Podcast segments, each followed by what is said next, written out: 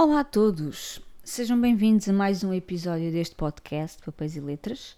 O meu nome é Diana Marques, podem encontrar-me no Instagram, no Facebook uh, e também na Twitch, precisamente com o nome uh, Papéis e Letras. E hoje venho falar-vos do livro que li mais recentemente, que foi O Peso do Pássaro Morto, da autora brasileira Aline Bay. Eu li este livro em e-book, uh, mas sei que ele pode ser uh, comprado, por exemplo, através da Livraria da Travessa, em Lisboa, para quem é daqui da zona, que, que se situa um, no Alto do Príncipe Real, na Rua da Escola Politécnica. Eu li em e-book, portanto ele está disponível em formato digital para quem quiser ler.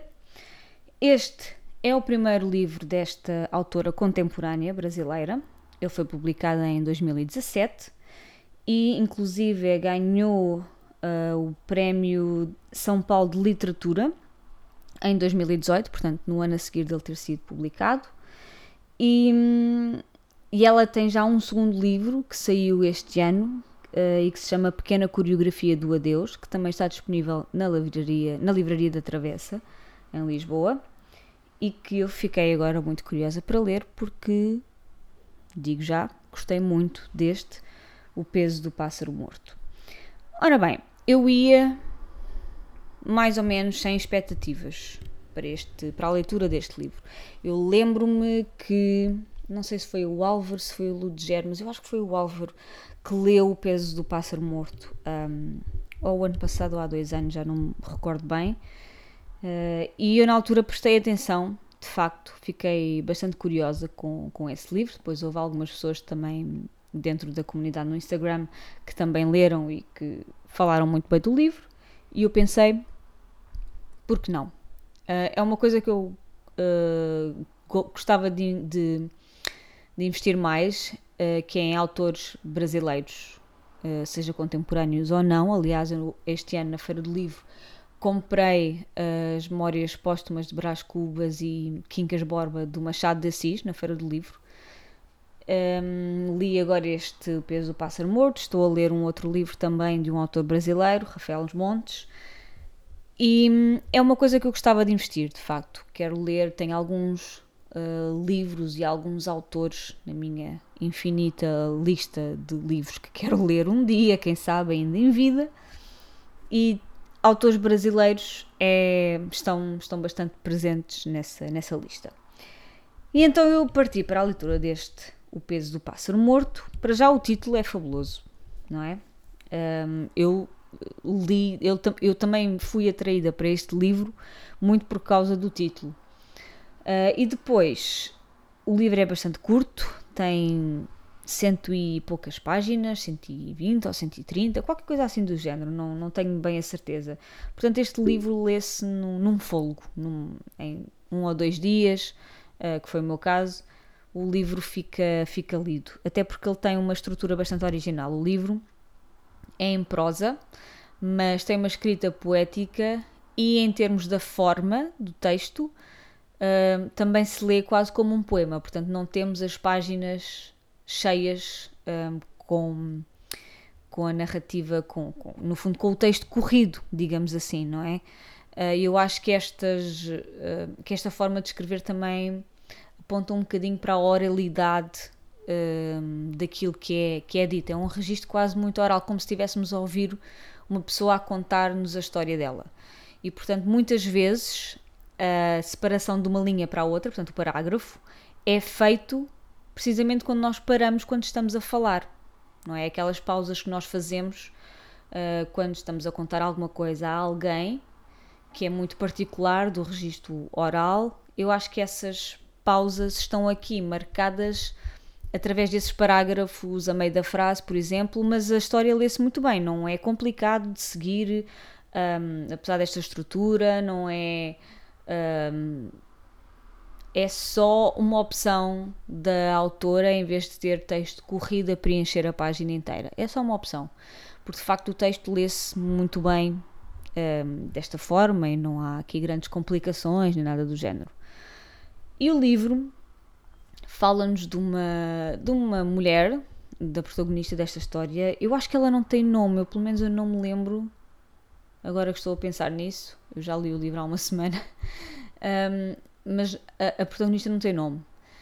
E nós seguimos a vida dela desde os 8 anos aos 52 e os capítulos são precisamente marcados pelos anos. Portanto, o primeiro capítulo um, diz aos 8, porque é aos 8 anos, depois temos um capítulo aos 17, porque é uh, ela aos 17 anos, depois um aos 18, aos 18, que é aos 18 anos e por aí adiante. Portanto, os capítulos são marcados por estas, por estas idades, digamos assim, em que acontecem coisas-chave na vida dela.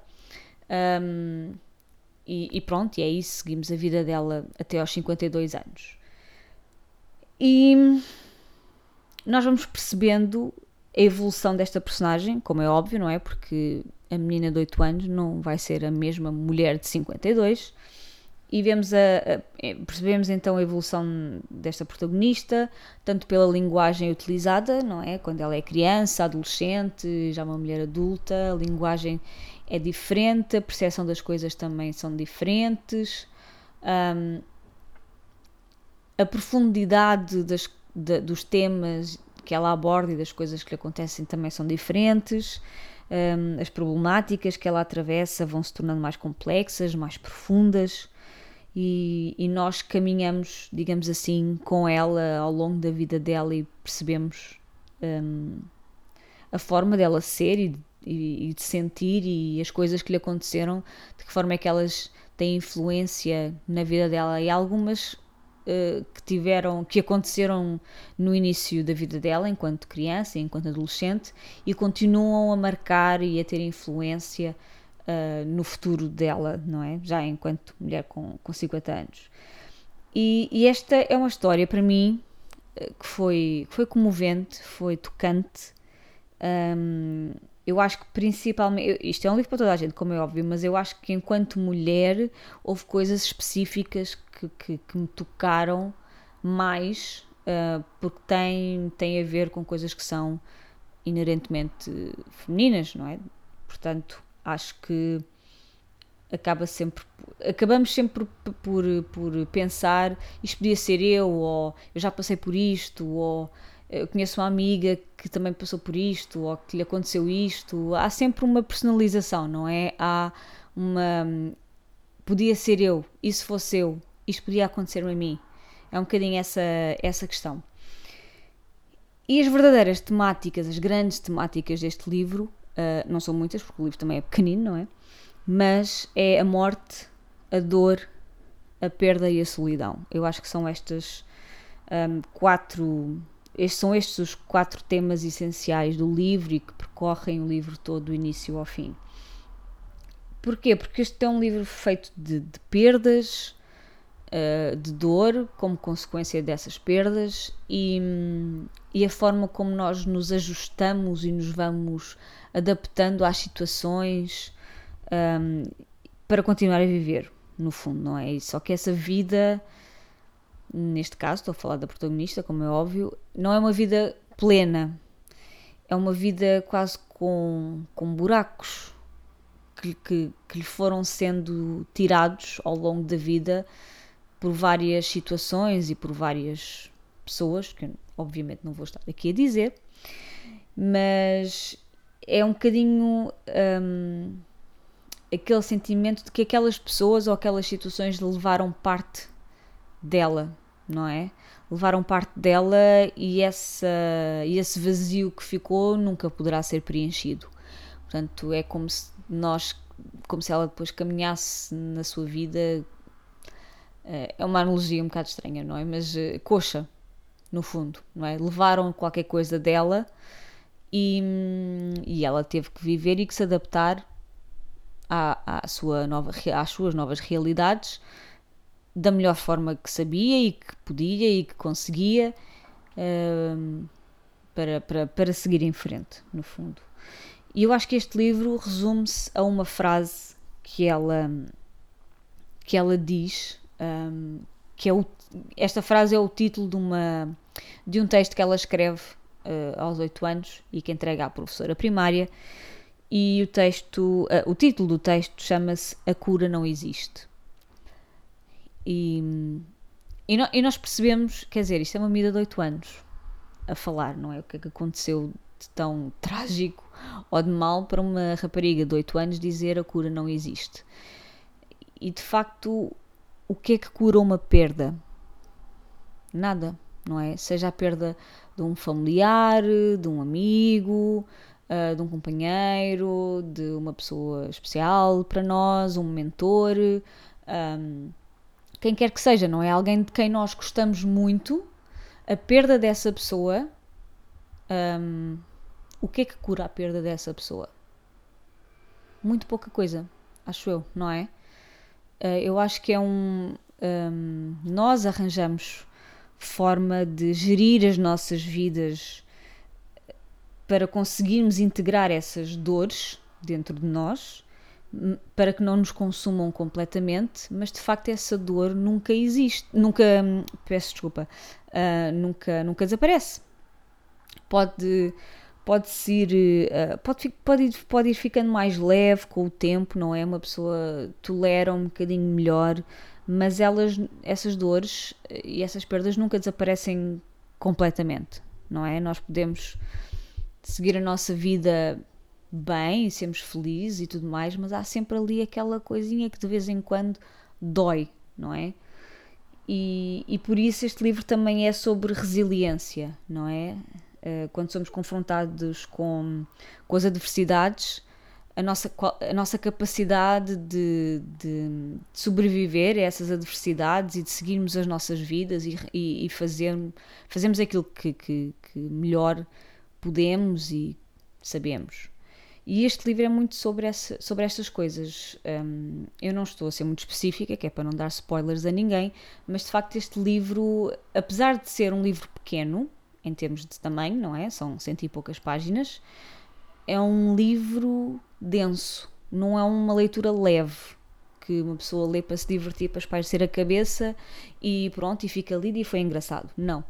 Um, eu acho que são coisas que vão ficando, ficam na nossa cabeça e eu já li este livro há coisa de uma semana e eu acho que nós vamos nos lembrando de várias partes conforme vamos vivendo algumas coisas, calhar, do dia a dia, das nossas vidas, e lembramos de repente, ah, esta situação ou esta frase ou não é de, de, desta deste livro desta personagem a escrita de Aline Bay é muito bonita é uma prosa poética quase com grande sensibilidade um, mas também com por vezes com uma crueza que é brutal em alguns momentos. Um, há angústia há violência há um sentido de, de inadequação de não calhar não pertenço bem aqui, é uma coisa assim desconfortável, não é? Este livro é desconfortável, digamos assim. E há passagens que são bastante duras, que têm a ver com, com a existência humana, com coisas que todos nós passamos ou com coisas que nos questionamos, não é? A certa altura das nossas vidas. E, e eu acho que isto também traz isso, não é? Estes questionamentos que são típicos de cada fase da vida. Uh, quando quando ela é criança, quando ela é adolescente, quando ela já é uma mulher adulta e mesmo uma mulher adulta, por exemplo, aos 30 ou aos 20 é diferente daquilo que ela é aos 50, não é? Portanto, eu acho que também faz. acho que há uma. Como é que eu ia dizer? Uh, uma evolução também nesse sentido, não é? Os questionamentos dela não são os mesmos ao longo da vida, não é? E nós também não, é igual. Os nossos questionamentos, quando tínhamos 8 anos não é igual àqueles que nós temos quando somos adultos, não é? Por isso, eu gostei muito deste livro, uh, gostei da escrita da Aline Bay, uh, gostei da protagonista, gostei das temáticas que são abordadas aqui, um, gostei da forma do livro também, portanto, em relação à forma do texto, e estou muito curiosa para. Um, para ler mais obras dela, neste caso o, a pequena coreografia do Adeus, que é o livro mais recente uh, da autora, e fiquei com bastante curiosidade de facto para ler esse livro, agora que li O Peso do Pássaro Morto, e, e gostei muito.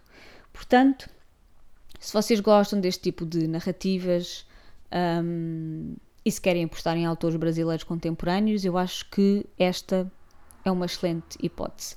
Eu li o livro em formato digital, em e-book, mas depois de terminado eu fiquei com muita vontade de o ter em formato físico, portanto eu provavelmente, alguns no tempo, não sei quando, irei comprar a versão em papel do livro para ter aqui na minha estante e para eu ir relendo e fazendo anotações e indo com... eu acho que é daqueles livros em que se calhar em determinados momentos chave das nossas vidas eu acho que ou pelo menos da minha vida eu estou a falar por mim como é óbvio não é eu acho que ir lá dar um olhinho e ler aquela passagem ou ler aquele capítulo ou ir buscar aquele ensinamento, qualquer coisa assim. Acho que é, de, é, um, é um desses livros que a gente conforme as nossas alturas, as, as, alturas das nossas vidas e determinados momentos, a gente vai lá ver qualquer coisinha um, para nos relembrarmos de, de alguma coisa.